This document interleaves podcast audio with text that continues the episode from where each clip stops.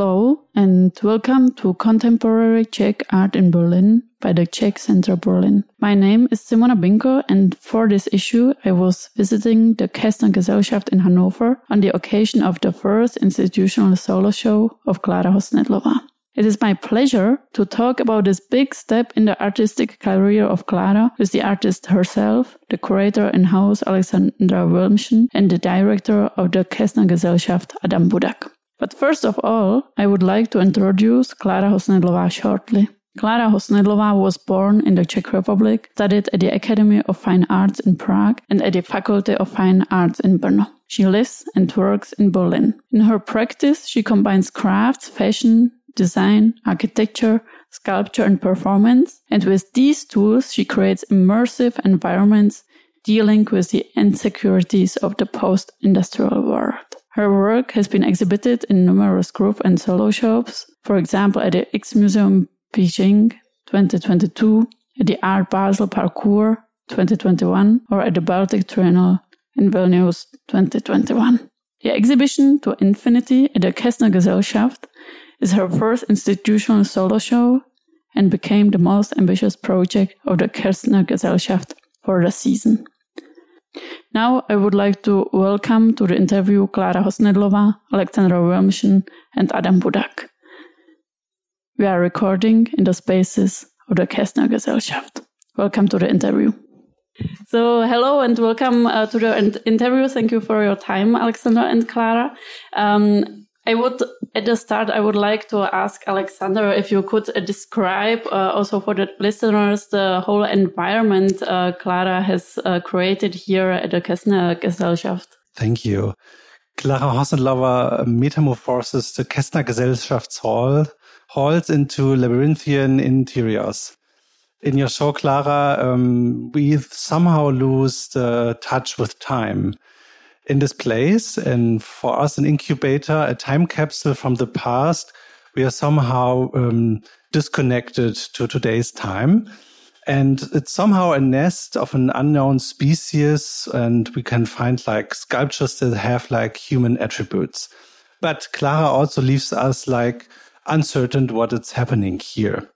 For the exhibition, Clara has created several new monumental epoxy sculptures such as large textile sculptures made of linen in various stages of processing, in which mostly fluid metal frames have been inserted in their form, but also these fluid forms or these metal frames inhabit embroideries, which Klára Hosnedlová is already known for. And probably Clara has a few words to say about these special embroideries. Thank you so much for having me. I am always trying to work uh, with embroidery as a sovereign technique I can present. That's maybe why I am still cre- or in my mind creating still something what is more like monumental or or could be also like more ambitions for someone. But uh, I wanted to show embroidery as a, a sovereign technique uh, because it's still technique, uh, more like a home technique. I always do it like that. That I'm sitting always at home in some comfortable space. I call it as a studio, but it could be kitchen or it could be a living room and where I am embroidering all day. So I always love this combination that, uh, yeah, we can show it, uh, in this more, um, monumental, uh, space or, and to, to show it as a sovereign technique. Yeah, um, I also when I see it, uh, I these are very precise artworks, and also I uh, imagine already the contemplative and kind of meditative uh, work um, you do. Um, they also somehow um, rely to tapestries, maybe also in brutalistic uh, architecture, uh, because in your work you also relate to architecture a lot, uh, to modern architecture or to brutalist architecture, uh, mainly from the Central mm, Eastern European region. Um, so is this also for you um, some source of um, inspiration? Yes, uh, like definitely. I'm still trying to find new dialogue. I will have this with this type of architecture. Uh, for example, as I as I work with Ještěd, you know, uh, that uh, these buildings are mostly built during communist regime, and I'm like new generation from 1990, uh, uh, where you know we can finally start to work like differently with these kind of topics and uh, yeah, so I'm still trying to work with it without the heaviness of uh, of past, you know, because it's it also nowadays it's still uh, difficult topic uh, because we are still repeating history and false from history, and this is something I'm still deal with. Um, you also bring to your environments uh, performers and uh, living bodies, even though the visitors cannot see them uh, because the performances are behind the closed doors. Um, you made also today a shooting, mm. and usually it's a kind of a link for the next uh, show you are preparing. Um, maybe could you uh, describe how, how do you work uh, with these performers and what uh, role uh, do they have? What kind of bodies they are? Mm-hmm. I started to work uh, with like performance which is not open to public from the beginnings.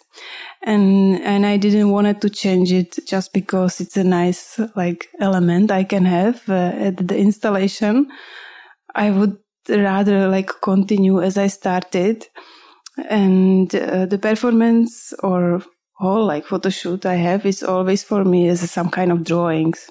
So I always use it as a pattern for upcoming embroideries, which are always in another project I am on, a, on what I am working.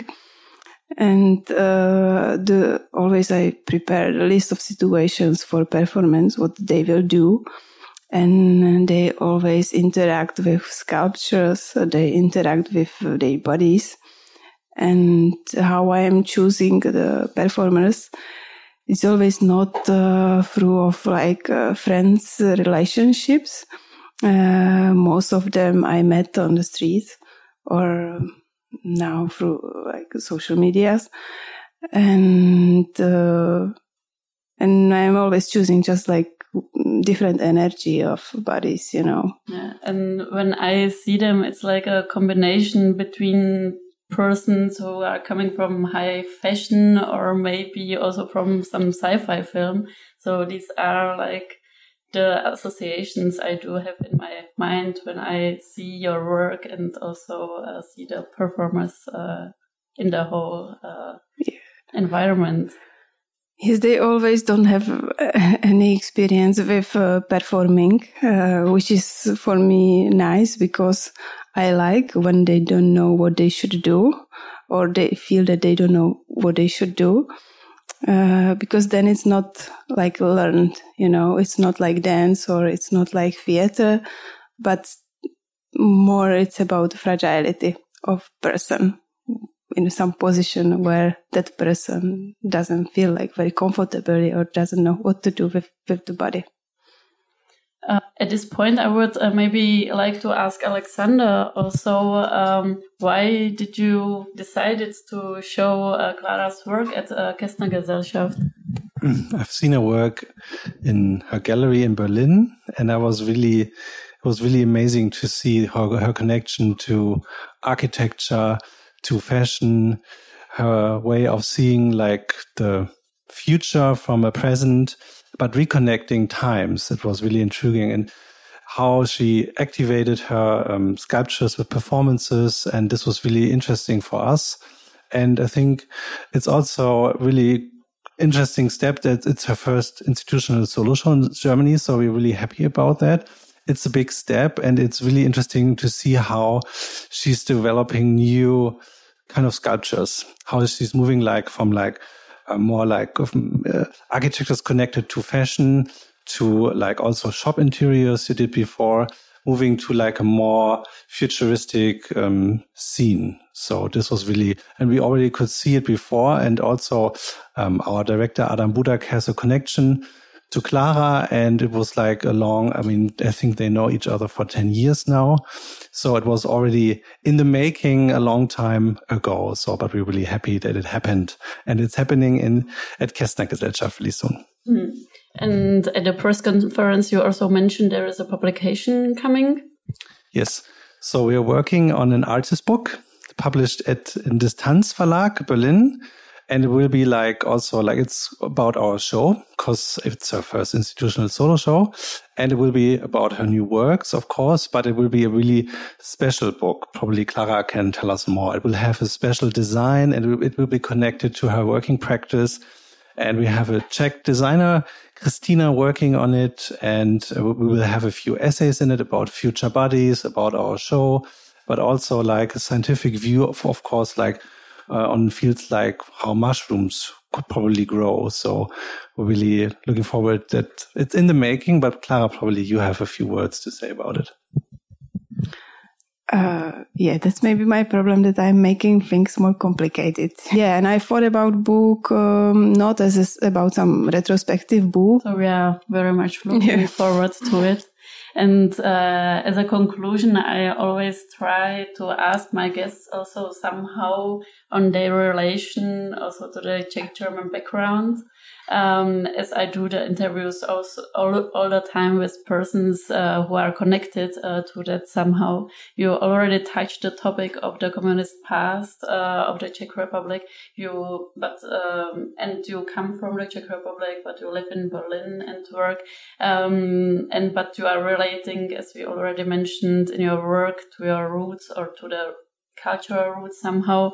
So how was your how how is your relation to your homeland, or what does it mean for you on the personal or on the professional level, maybe?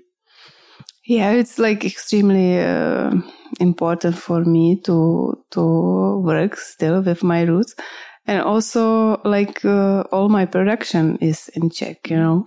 So like for example on embroideries i'm working uh, in berlin by myself uh, but uh, for example on sculptures on or now on tapestries i'm cooperating always with uh, czech uh, workers or my colleagues. Most of them are my colleagues because i studied with them on academy of fine art. And and this is very like important for me to to developing something with uh, friends or with um, uh, yeah with guys in the same age as I am. Uh, because, for example, I know that in Berlin there is so many like art companies for production of art, and to me it's too cold, you know, because you always have on table some sample, the book of sample of material you can use for the show and they can create for you everything you want, you know. But uh, I always trying to do some mistakes and, you know, like this process of how you're developing new materials. It's something what uh, you can do in like extremely professional company in Berlin, you know. So yeah. So Czech Republic is still like, uh, yeah, I have all families there. So, uh, yeah, it's important still to be there and spend time there and yeah i'm still traveling back and forth. So thank you so much uh, for your time for the interview uh, to both of you. Thank you so much for having us. Thank you.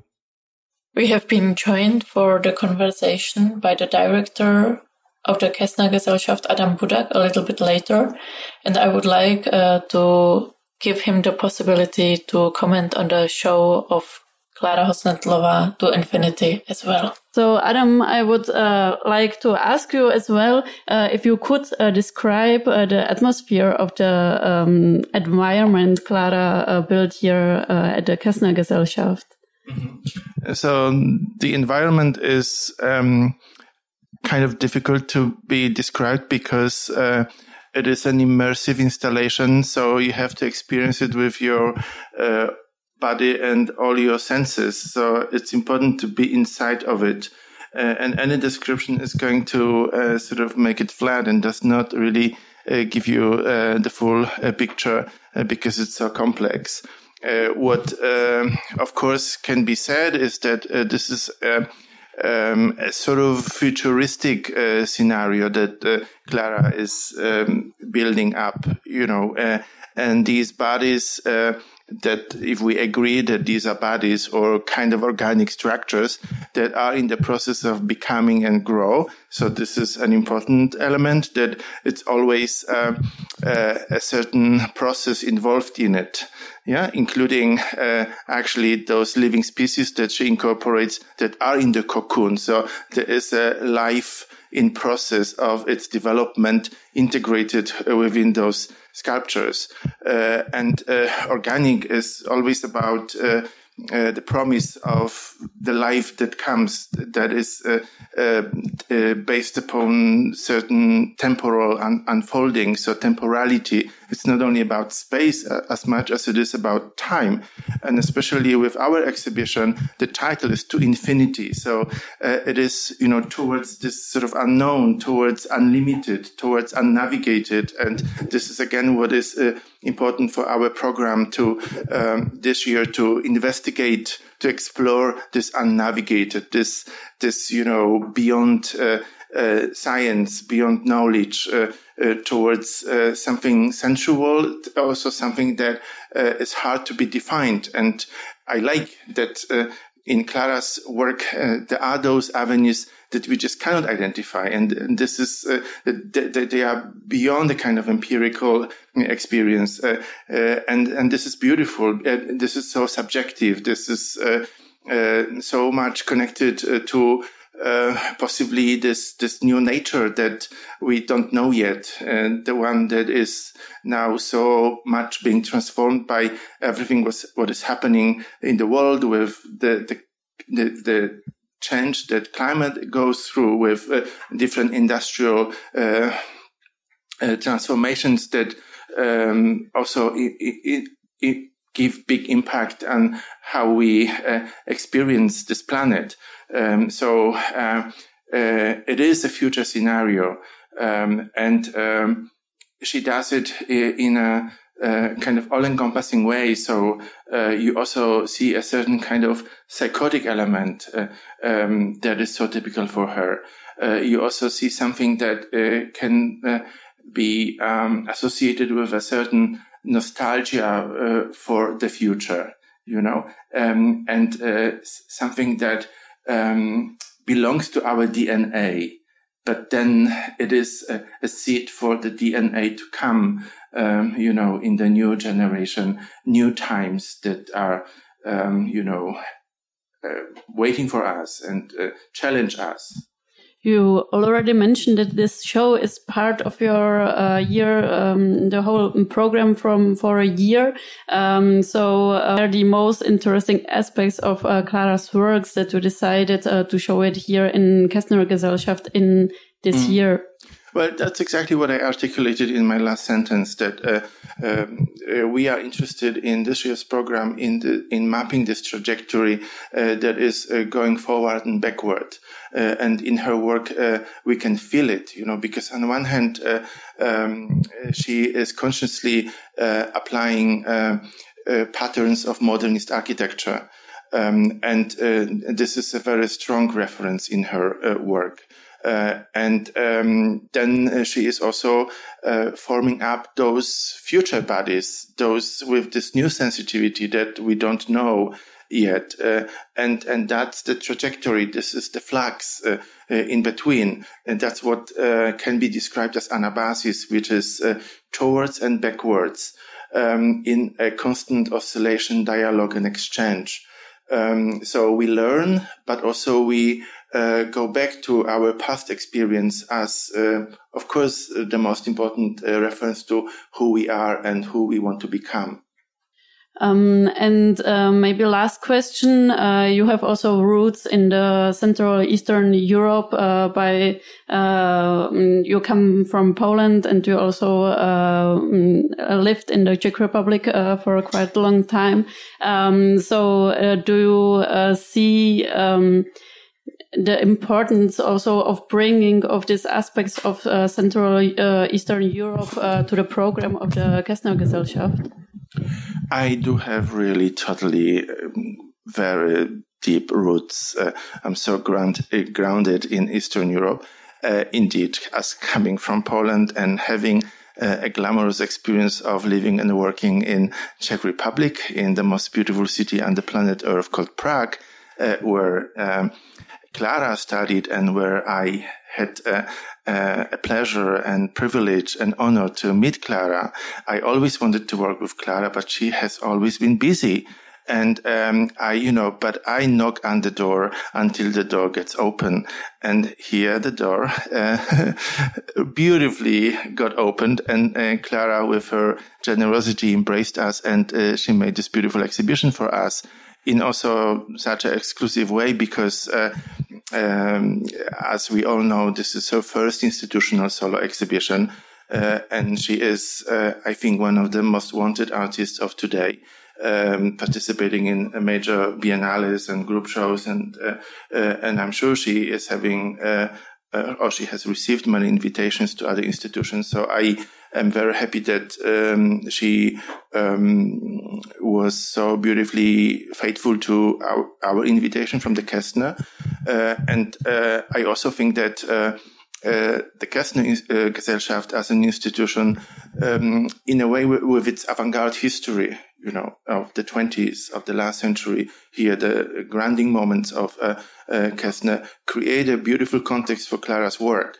Uh, so the, the, institutional past uh, also um, makes sense uh, in terms of uh, uh, why Clara entered our program.